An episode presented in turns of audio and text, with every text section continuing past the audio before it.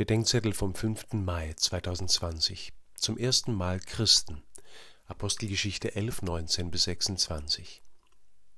In Antiochia nannte man die Jünger zum ersten Mal Christen. Was ein Christ sei, darum wird seit 2000 Jahren gerungen. Zwei Denkanstöße aus dem Ringen des vergangenen Jahrhunderts sollen hier genügen.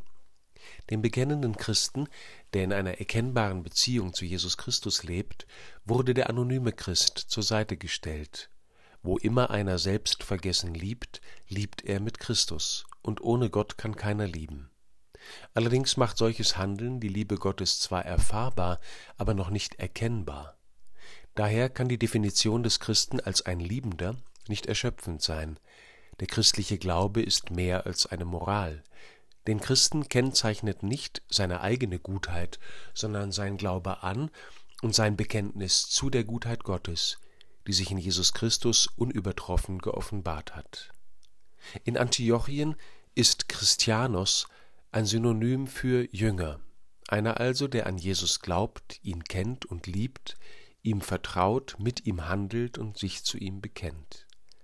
Anverwandt sind den Jüngern alle, die wie Christus lieben und so die Liebe Gottes unerkannt verwirklichen. Und es kann sein, dass in der Gemeinde sich welche der Liebe Christi verweigern und außerhalb der Gemeinde sich welche ihr zur Verfügung stellen. Anverwandt sind den Christen schließlich alle Menschen, weil sich Christus in seiner Menschwerdung mit allen Menschen verbunden hat. Es kann also sein, dass sich ein Mensch durch seine bösen Taten oder Worte von Christus trennt. Christus aber trennt sich nicht von ihm. Uns aber, Gott, lass in Wort und Tat deinem Sohn immer ähnlicher werden, nachdem wir seit Antiochia Christen heißen. Amen.